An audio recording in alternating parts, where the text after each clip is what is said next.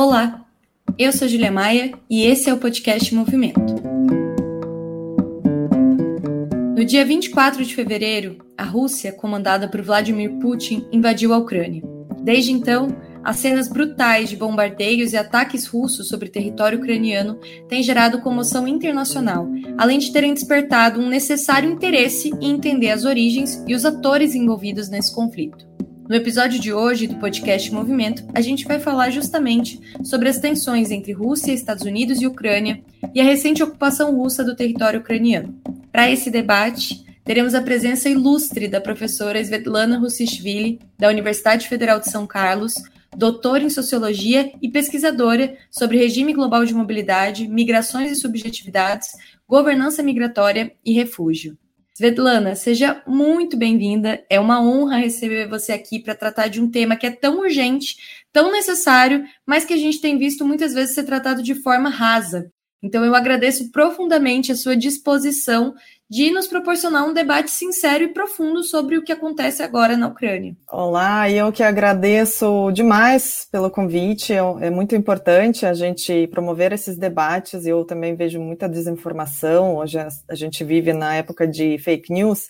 Então é muito fácil a gente tecer comentários e análises superficiais. Então, quanto mais a gente consiga conhecer melhor essa região e a história desse conflito é, é melhor para todos nós. Com certeza. Então eu vou partir um pouco disso, né, da, da história. Qual que é a origem do conflito? Os atores envolvidos, como que eles se ligam historicamente, né? Estados Unidos, a Rússia, a Ucrânia, de onde que vem essa guerra, a origem dela? Perfeita a sua pergunta. É, vamos lá. Então, é, o, o, que a gente vem é, ver aqui no Brasil da, das interpretações, principalmente da esquerda, é, de, de grandes setores de esquerda, é que esse conflito é uma reação de Vladimir Putin na questão da expansão da OTAN para perto das fronteiras da Rússia, né? Como se o Putin eh, estivesse agora protegendo o seu território, o seu território histórico ali da, da, da Rússia, eh, contra eh, uma invasão, uma expansão da OTAN para chegar perto das suas fronteiras. Então a gente precisa entender um pouco melhor, primeiro, né, essa questão da expansão da OTAN e depois é, qual é a relação da Rússia, e muito mais do que isso, a gente ainda precisa incluir mais um é, elemento nessa discussão, que é a relação da própria Rússia com a Ucrânia. É, mas antes de começar, assim, explicar um pouco de que se trata todo esse conflito, eu quero dizer o seguinte: a gente está gravando hoje, hoje é quinto dia da, da, da agressão da Rússia é, na Ucrânia, então, antes de fazer qualquer tipo de análise, eu quero dizer que o nosso objetivo central, fundamental agora, é parar essa guerra. A guerra tem que ser parada. E depois a gente vai voltar às análises geopolíticas, a gente vai voltar a criticar a OTAN, a gente vai voltar é, a qualquer outra coisa, mas é, o principal agora, né, e eu fico até me sentindo é, um pouco mal quando a minha própria família está sendo bombardeada pelo, pela, é, pelo exército russo, é, a gente ficar discutindo né, questões históricas, enfim, né, fazendo análises frias. Não existem análises frias nesse momento. Agora, o nosso principal objetivo é único, é parar essa guerra. Bom, dito isso, então, vamos, é, vamos ver de que maneira eu, e, e, e eu estou seguindo aqui um, uma interpretação é muito é, comum para é, grandes é, setores de é, historiadores e cientistas políticos que é, estão fazendo análises agora na Rússia e na Ucrânia, né? Então, assim, só para dizer que estou trazendo é, aqui agora uma visão de dentro dessa região, né? Eu também sou de lá, enfim, né? Acompanho dessas, dessas fontes primárias essa, essa questão. Então, o que, que qual é o principal elemento que é, está em jogo do ponto de vista do, dos analistas lá da Rússia e da Ucrânia? É uh, o próprio imperialismo russo. Né? Então, a gente tem que, é, é, a, minha, a minha posição, a gente precisa entender esse conflito, antes de mais nada, como uma é, agressão de caráter imperialista é, do governo de Putin. Agora, por que imperialismo? Né? A gente precisa lembrar que a Rússia é um, um, um país é, que já foi um império russo, aí não precisa nem explicar, né? o próprio nome já diz. Esse império russo, quando é, depois da Revolução Bolchevique, é, quando se transformou na União Soviética, é, ele preservou muitas das suas características em relação da sua hierarquia é, nacional dentro desse Estado. Então, a Ucrânia, hoje, é, ela está vivendo consequências daquela relação histórica colonial é, entre é, a, a, a, o seu país, né, entre a Ucrânia e a, Rússia. É, então, assim, historicamente, né, a Ucrânia é, fez parte do Império Russo, a Ucrânia possui o, seu idioma próprio, é, a Ucrânia possui a sua cultura, portanto, né, quando a gente pensa que a formação da nação é muito ligada a essa questão da, do idioma, da, da existência de uma cultura, é, da existência de uma consciência, autoconsciência é, do povo como é, fazendo parte de um só, a gente né, é, sabe que essa, essa, essa nação ucraniana ela sempre foi subordinada politicamente à, à vontade do é, governo russo, né, governo czarista e depois o governo soviético. Foram poucos momentos na história da Ucrânia em que ela, é, de fato, retomou a sua independência, mas ela sempre é, lutou pela independência, pela emancipação nacional, e a Ucrânia sempre foi, sempre foi, é, sabe, aquele espinho no sapato do, do governo na Rússia, porque ela, é, é, esse movimento emancipatório nacional, ele sempre foi presente. Tanto que, depois da, da, da, das, das, duas revoluções de 1917, né, de fevereiro, depois de, de outubro, a Ucrânia, e, e, quando começa então a guerra civil na, na Rússia, a Ucrânia tenta retomar a sua independência é, do governo russo. Só para você imaginar, é, em, em, alguns anos da guerra civil na Rússia, entre é, 18 e 22, é, Kiev, capital da Ucrânia, foi tomada mais de 10 vezes por diferentes atores. Né? Então, ora ela é, estava sob o, o, governo, sob o exército bolchevique, ora ela foi, é, é era retomada pelos exércitos que lutavam do, do, do, lado dos, do, dos independentistas, né, vamos dizer, ora retomada pela, pelas tropas brancas, né, contra-revolucionárias. Então, aquele, aquele momento foi um momento de grande tensão, onde eh, as próprias forças pela independência nacional da Ucrânia eh, se fortaleceram. Mas eh, o governo bolchevique conseguiu tomar conta do né, o exército vermelho tomou o poder na, em, em, Kiev, na Ucrânia, naquele momento. Então, a Ucrânia foi incorporada, ela foi um, um, um dos, uma das repúblicas socialistas que é, fez o coração da União Soviética naquele momento. É, claro que né, muito, muitos é, líderes nacionais da, da, da, da, Ucrânia naquele momento foram parar no exílio, é, outros ainda lutavam pela, continuavam, continuaram lutando pela, é, pela independência, é, mas é, a Ucrânia se tornou a parte da União Soviética e permaneceu é, como parte dela até, é, até o fim, né, até a queda da União Soviética, até os anos 90. Então, é, a partir desse momento, quando a Ucrânia retoma a sua independência, ela continua estando sob é, influência desse grande irmão que é a Rússia. E a Rússia, é, né, vocês sabem, nos anos 90 foi um, um, período extremamente difícil para toda aquela região, né, pós-queda da União Soviética, do ponto de vista político, do ponto de vista econômico.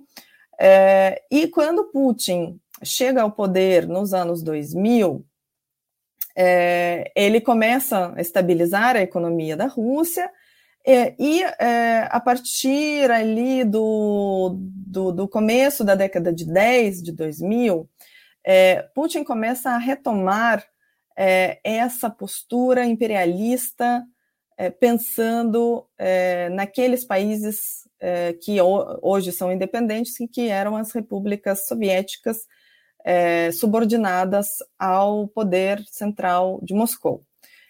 e a Ucrânia sempre foi, é, né, novamente, né, continuou sendo é, um, um, problema, né, vamos dizer, para esse projeto imperialista é, de Putin.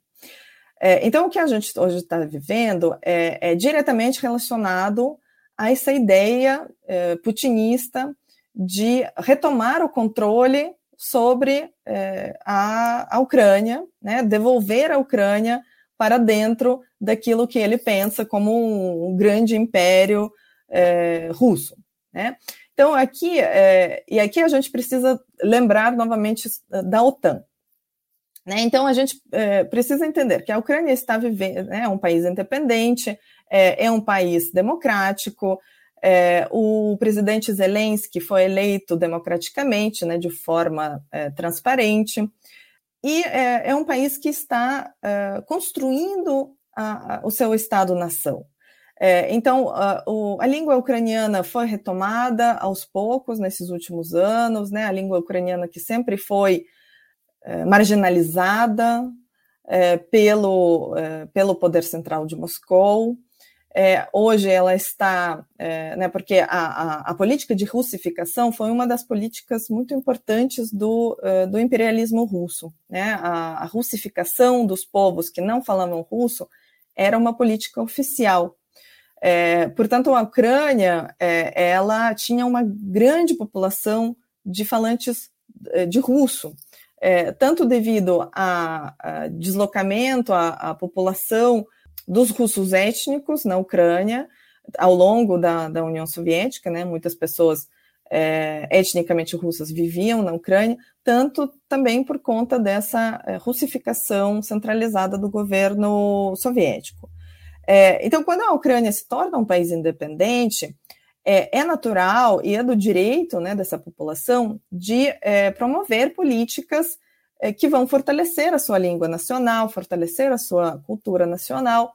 Então, é, as é, escolas russas é, estão cada vez mais raras, né? Eu, quando eu, eu cresci né, em Kiev, nos anos 90, em Kiev havia só algumas escolas que ensinavam totalmente em russo. Né? Então, todas as escolas é, foram migrando para ter o seu ensino completamente em é, ucraniano, a história da Ucrânia começou a fazer parte do currículo escolar. Então, houve todo aquele processo da construção da nação é, que sempre foi oprimida pelo imperialismo russo, certo?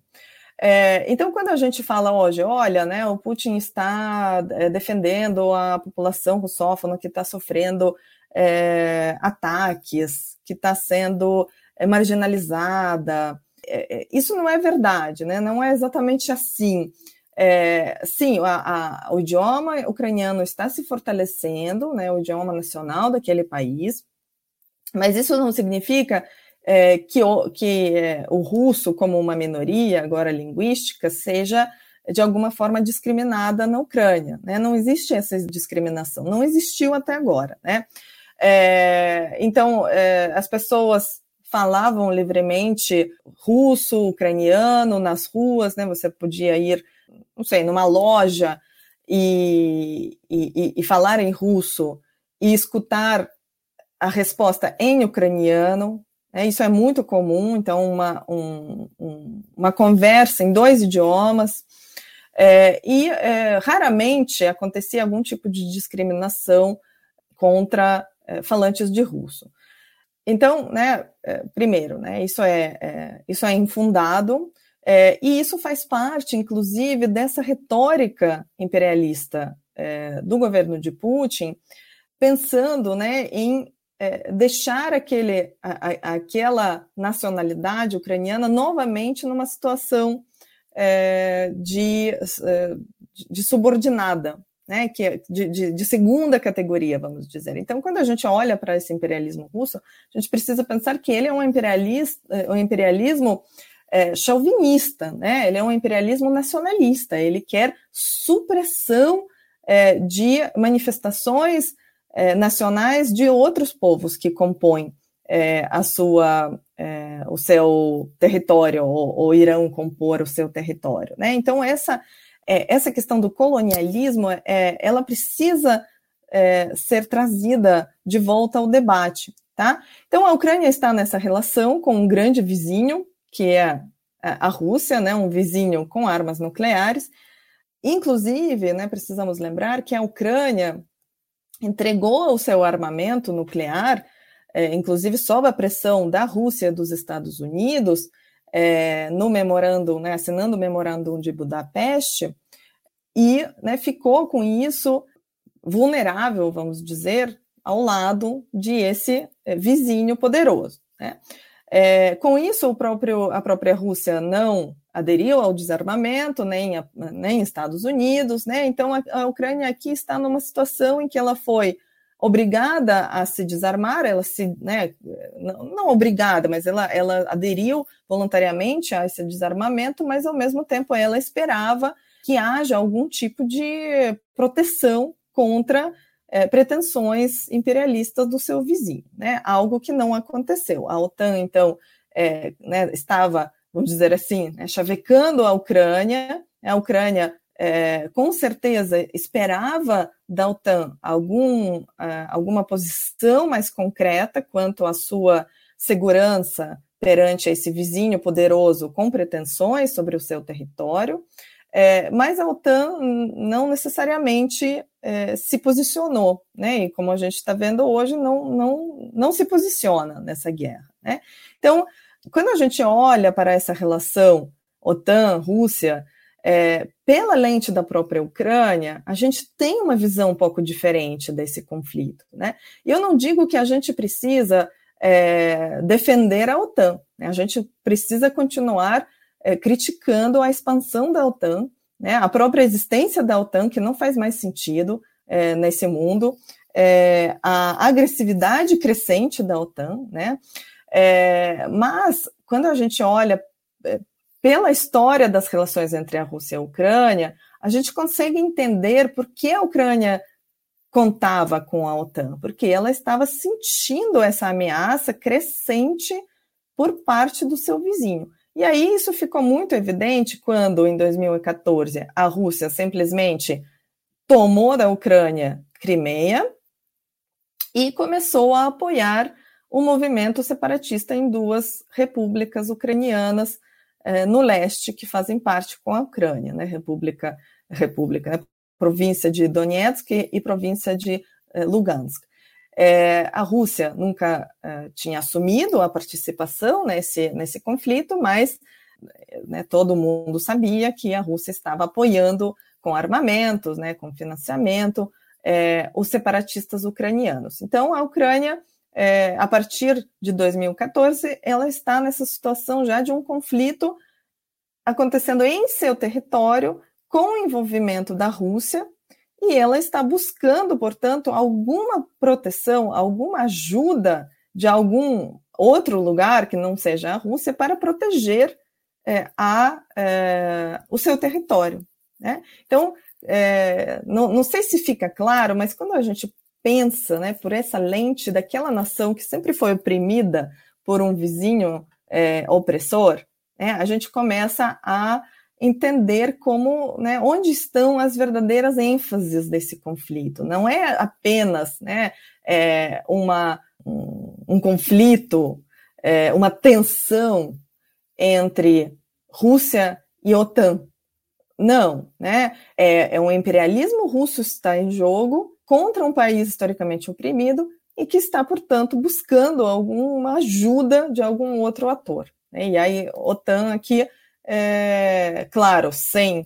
É, não, não, né, não podemos negar que a OTAN não tenha aqui em mente é, expandir para, para o leste por conta dessa vulnerabilidade ucraniana, e a OTAN então entra aqui como esse outro ator importante é, nessa disputa. Bom, Svetlana, muito bom te ouvir esse panorama geral que você conseguiu dar, né, do ponto de vista histórico e também desse conflito que, como você falou, não pode ser compreendido enquanto algo ocasional, né? Agora surgiu o conflito na Ucrânia. Não, é um conflito que tem raízes históricas e que se a gente ignorar elas, a chance de errar na compreensão é muito grande porque pode parecer de fato uma guerra simplesmente entre dois imperialismos e que a Ucrânia está ali no meio, mas que não tem nenhuma, nenhum outro fator para além disso. E teve esse ponto que você tocou que eu acho especialmente interessante, que eu queria pedir para você comentar mais se possível, que é sobre o imperialismo russo, porque eu acho que no Brasil, é, na esquerda brasileira, o debate sobre o imperialismo russo é muito atrasado. É, tem uma certa compreensão de que a Rússia não é imperialista por parte de alguns setores, de que o Putin poderia, na verdade, estar agindo dessa forma por uma luta anti-imperialista contra a OTAN, quanto, contra os Estados Unidos, ou até uma ação antifascista, porque né, tentam colocar a Ucrânia enquanto um país fascista. Existe uma certa narrativa nesse sentido que ignora qualquer possibilidade da Rússia ser imperialista, como se isso não fosse possível. Eu vejo que na Europa talvez esse seja um debate mais avançado, mas queria que você comentasse um pouco mais sobre esse tema. Sim, a questão da esse mito da existência é, de nazismo, é, força do nazismo na Ucrânia contemporânea, ele precisa ser combatido em todos os níveis da discussão. Né? Então, é, primeiro de tudo, não podemos fundar as nossas análises em cima de é, informações é, falsas, né? É fake news, não é verdade. Por quê? É, vamos ver, ah, em 2019, na Ucrânia, né, existem tá, vamos dar um passo atrás. Existem eh, forças neonazistas na Ucrânia, da extrema-direita na Ucrânia? Existem. É, não podemos negar, assim como existem em outros lugares da Europa, assim como existem no mundo inteiro, e a gente é, é, sabe muito bem disso.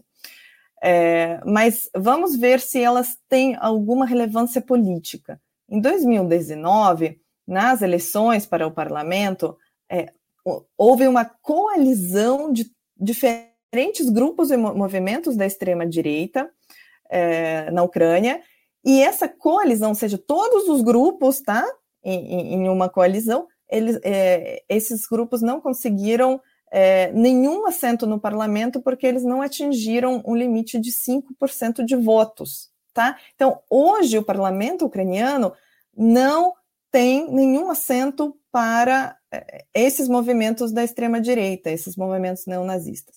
O presidente Zelensky é um presidente liberal, a gente, ele, foi, ele foi eleito de uma forma é, né, democrática e, e, e, transparente, como eu, disse, né, ele teve uma grande adesão popular é, na, na época da, da eleição. Hoje, é, ele, é, obviamente, não foi um líder 100% é, popular, mas hoje ele tem uma aprovação, os níveis, né, a taxa de aprovação dele está batendo ali já quase 100%, né, pela sua postura nesse conflito agora, né.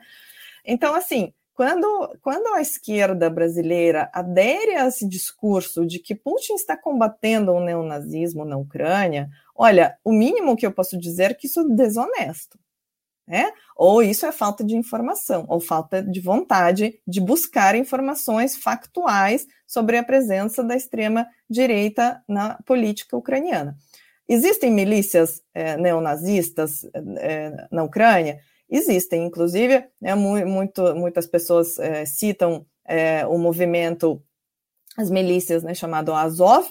É, existem esses movimentos, as brigadas é, armadas, e é, veja, quando é, a partir de 2014 é, começa essa, essa guerra no leste da Ucrânia pela separação das duas províncias, essas milícias armadas, como, armadas, como elas são, né, têm esse apelo nacionalista ucraniano, e elas estão atuando fortemente na defesa do território ucraniano contra os separatistas apoiados pelos russos lá naquelas províncias. Então, imagina só, né? A gente precisa pensar muito, é, né? Aqui, aqui eu vou, vou, vou ser muito leninista, né? Lenin, é, ele, é, é, é, ele foi leitor de Marx, ele foi leitor de, de é, outras, outros intelectuais que escreviam antes dele e na época dele, mas ele foi um grande é, tático, né? Ele era muito atento à, à, análise de relações concretas,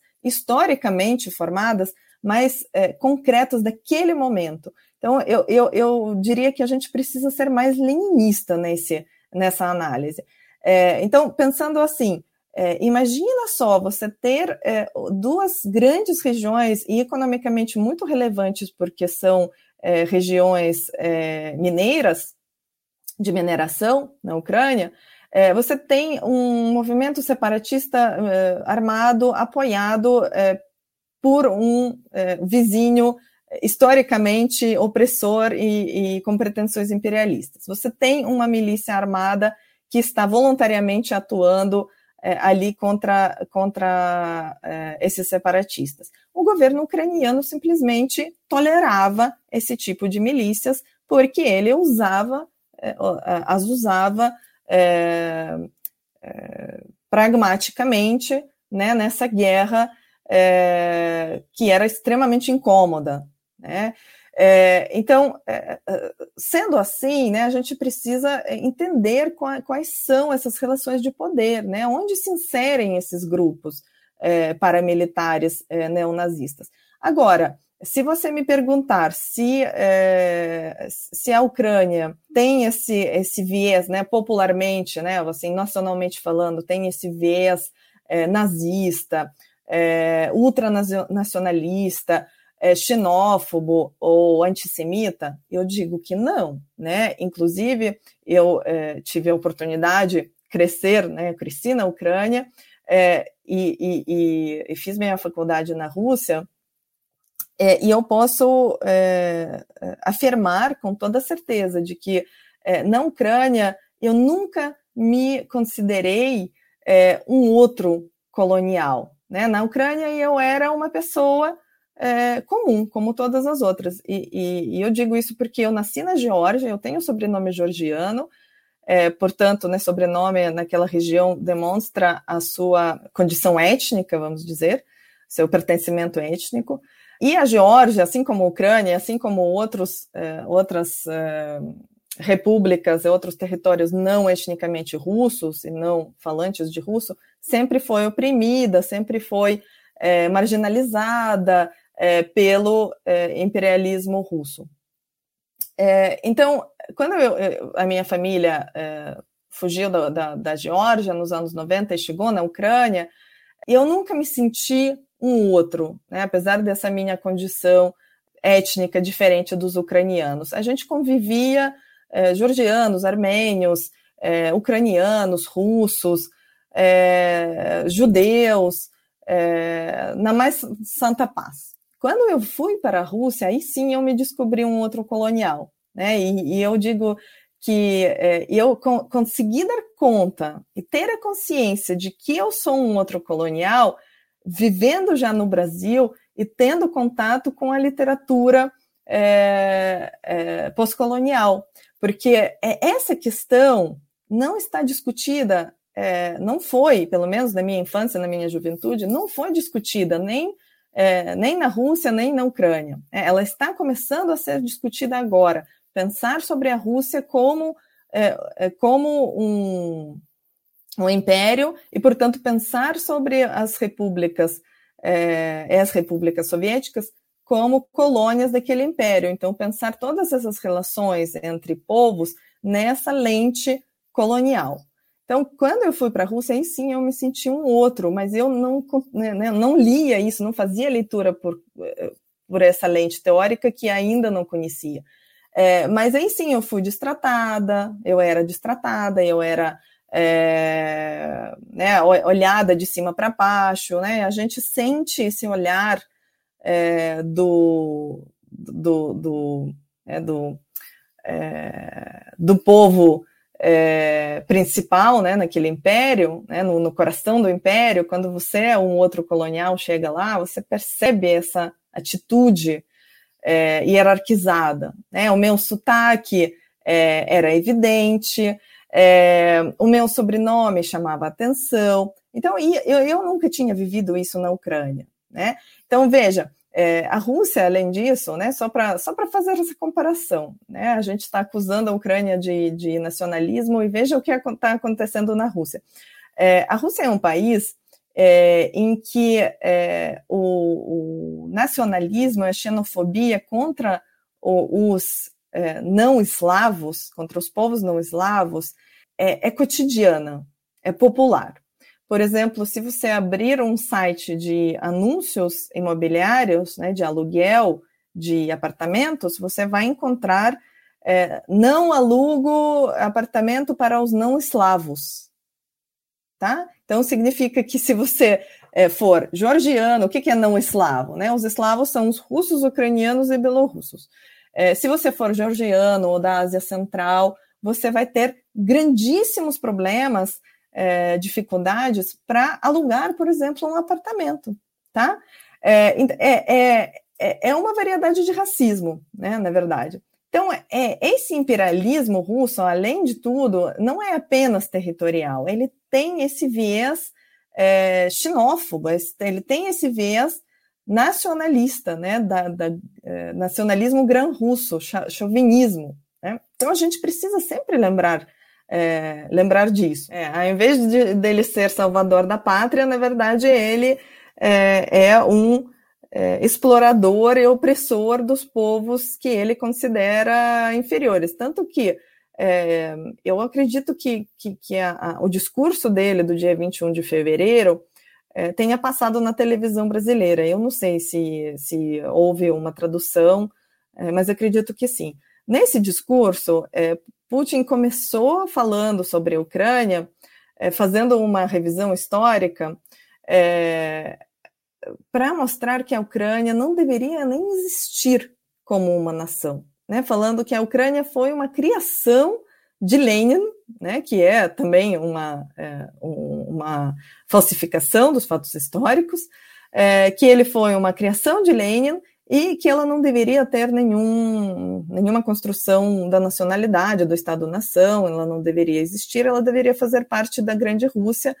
É, e é, o que ele vai fazer agora é justamente esse projeto é, de é, devolver a Ucrânia para a mãe Rússia, porque ela não é considerada por ele um país independente. Então veja só, né, até onde nós chegamos. A esquerda brasileira é, justificando um imperialismo é, xenófobo, né? Não é um imperialismo econômico, não é um soft power, não, é, é, é, é negar a existência de um, um, Estado nacional, da sua nacionalidade, da sua história, falsificar os fatos históricos, desconsiderar todo um movimento de séculos é, pela emancipação nacional da Ucrânia e querer devolver, diluir é, esse povo dentro de uma grande nação é, gran-russa. Né? E aqui eu quero também reforçar um fato muito importante que eu acho que a gente subestima, que esse imperialismo é, putinista é um imperialismo messiânico. Né? Ele está é, tem uma ideia é, muito é, muito popular entre as elites políticas russas e que tem sido propagada nas universidades, nos debates na televisão, por todos os meios possíveis, de uma via especial que a Rússia estaria seguindo.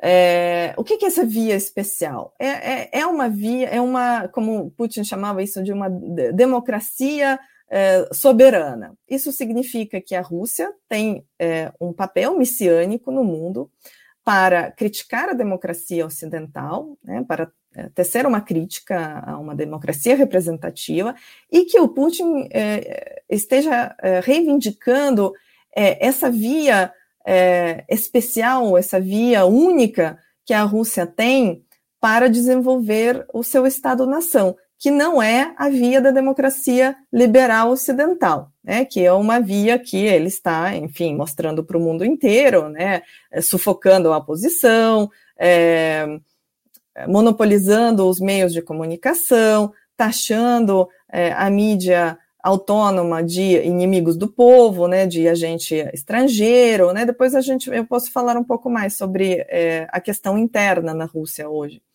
É, então, é, é, esse imperialismo é um imperialismo messiânico, é um imperialismo muito fundado é, nas é, correntes do pensamento cristão ortodoxo de promover, né, então, uma missão da Rússia para o mundo, né, trazendo uma certa verdade absoluta para o mundo. Então, a gente não pode subestimar também esse componente ideológico desse, desse imperialismo.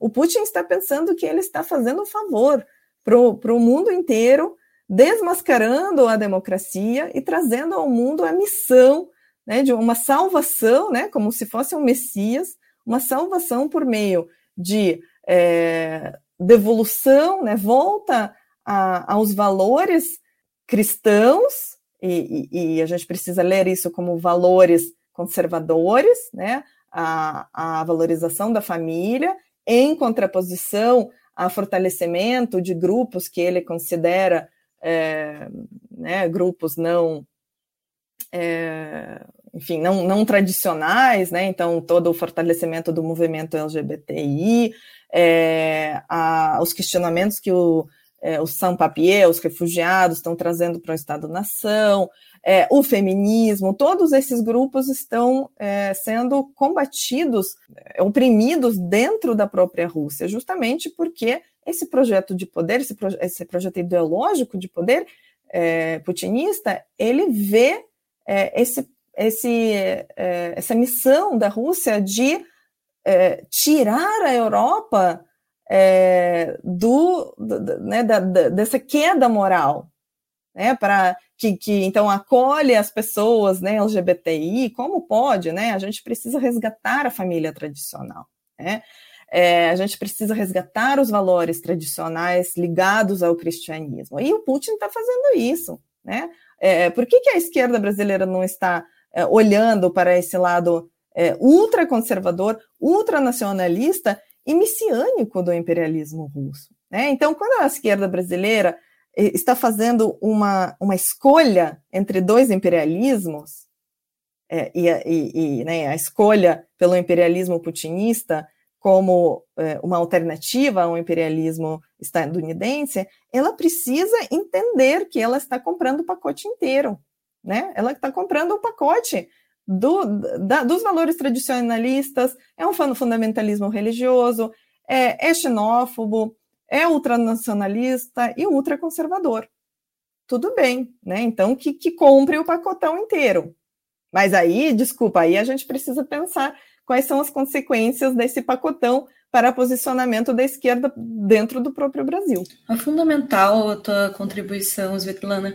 E para encerrar, porque a gente já está aí passando do nosso tempo, mas eu queria te fazer uma última pergunta, porque é, te ouvir falar abre de fato uma perspectiva muito diferente do que a gente está acostumado a refletir no debate, especialmente essa lógica é, de como a Rússia pode ser considerada também uma, uma nação colonizadora de outros povos. Olhar por essa chave permite análises muito diferentes do que a gente está acostumado. E eu acho que talvez pelo caso do Brasil estar tá tão distante, ter uma visão tão afastada e não estudar também muito sobre a realidade do leste europeu, é, pode não. Isso pode parecer algo né, não verdadeiro, de que é o único imperialismo possível é o dos Estados Unidos, de que não existe outra forma de imperialismo. Eu acho que você demonstrou muito bem como isso não é verdade, e não só como isso não é verdade, mas também como o ultranacionalismo russo ele impulsiona um, os grupos nacionalistas também na Ucrânia, que não são maioria, mas ao você ter um, um vizinho que o tempo todo ataca a sua identidade nacional, ataca a sua independência, que tenta, de uma certa forma, te fagocitar nesse processo, é evidente que vai existir um movimento de reação interno. Então, eu acho que é, essa análise, inclusive, mostra como se a gente quer combater né, o fascismo, não tem como a gente apoiar o imperialismo russo, porque, de certa forma, ele também é motor disso.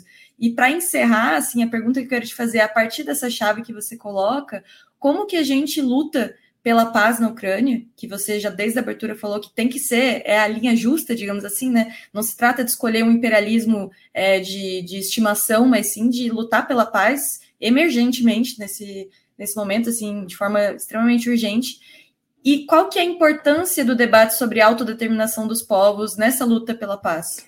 Agora nós temos realmente uma tarefa muito difícil é, quando a gente compreende, então, que a gente está lutando contra dois imperialismos, né, tanto, quanto o imperial, tanto contra o imperialismo estadunidense quanto contra o imperialismo grão-russo, é, a gente precisa é, também ter em mente que a gente é, tem que combater o crescimento é, do, de ultranacionalismo burguês dentro da própria Ucrânia.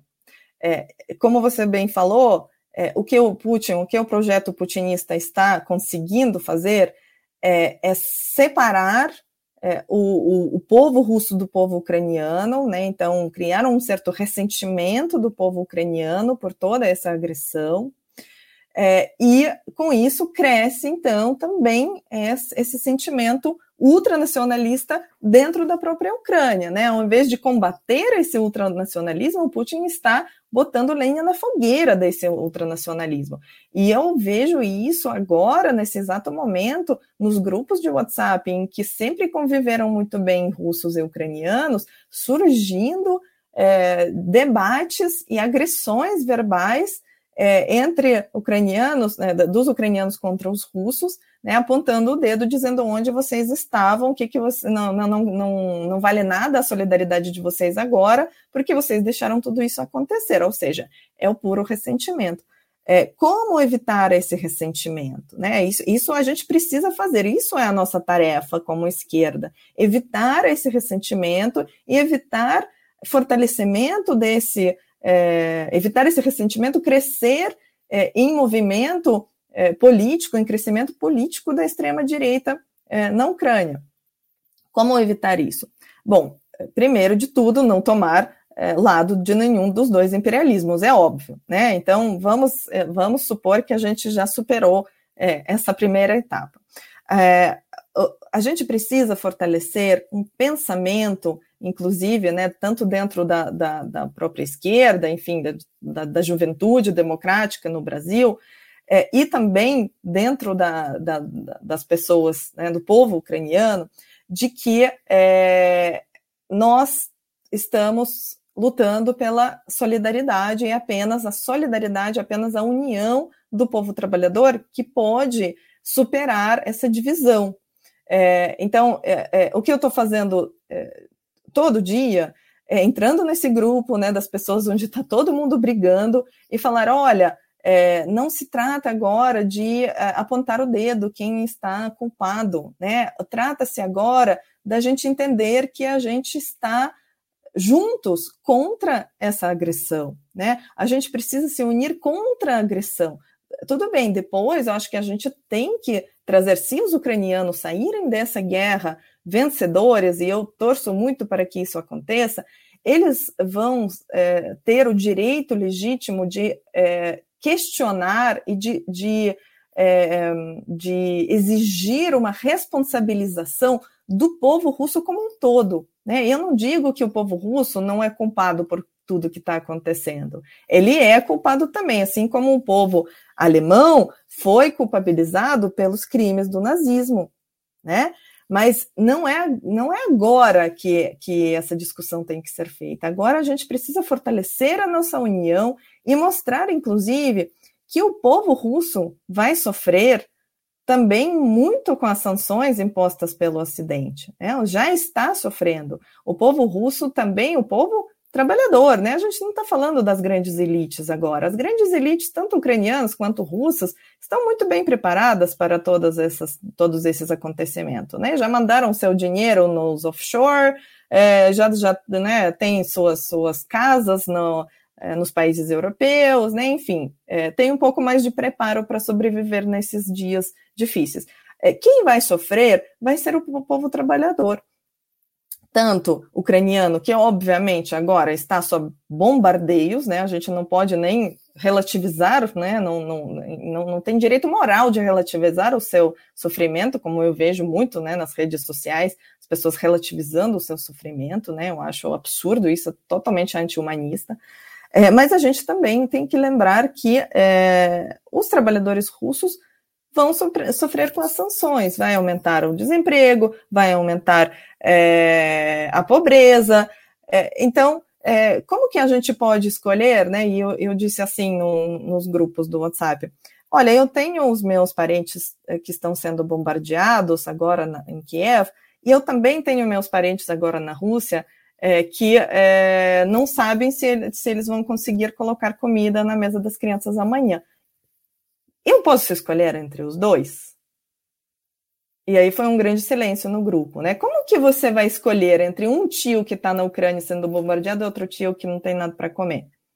Você não consegue. Então, quando a gente, é, é, quando a gente mostra né, que o nosso foco tem que ser é, a, a, vida material das, da, da, do povo trabalhador, né, das pessoas trabalhadoras, é, aí a gente vê qual é o caminho.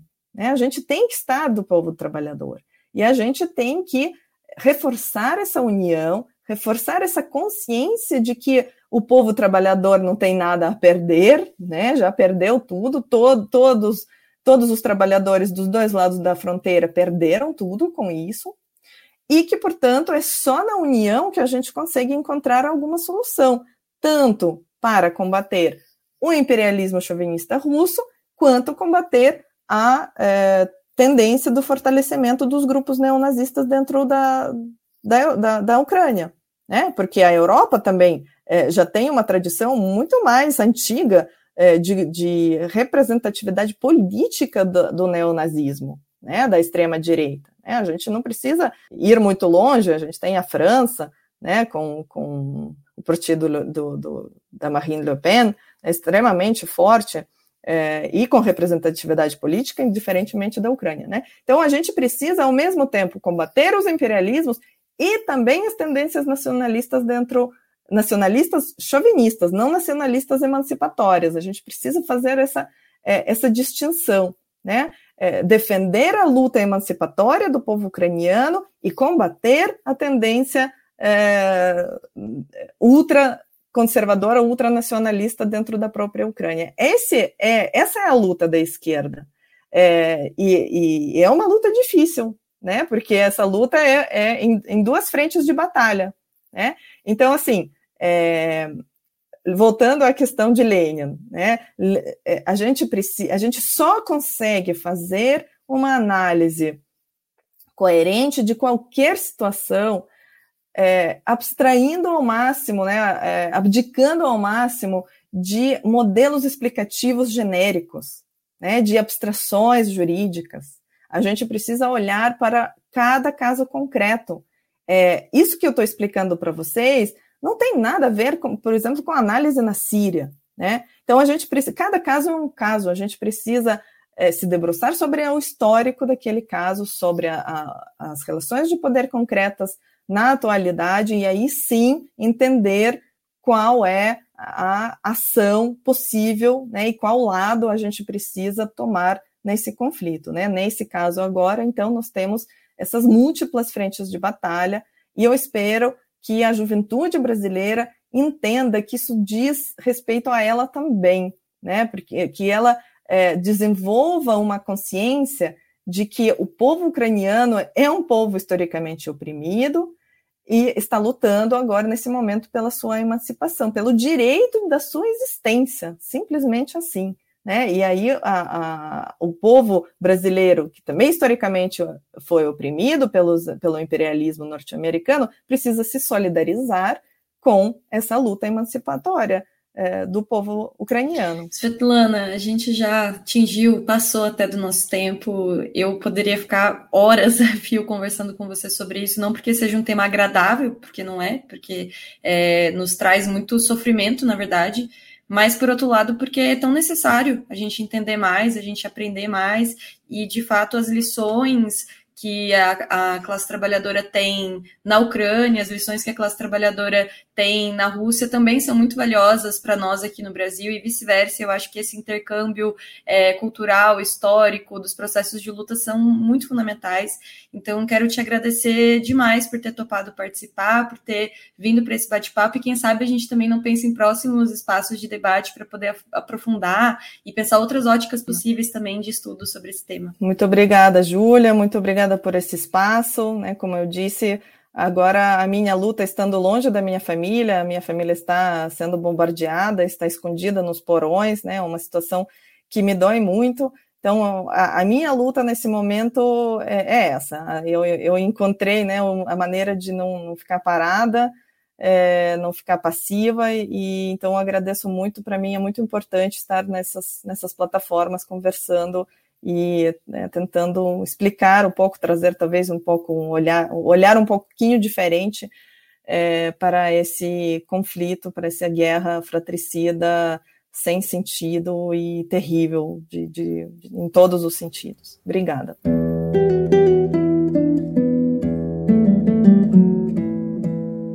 O podcast Movimento é uma iniciativa da revista Movimento e do Movimento Esquerda Socialista. Nos acompanhe também pelo site movimentorevista.com.br. A trilha sonora é de Alex Maia e a edição de áudio da Zap Multimídia.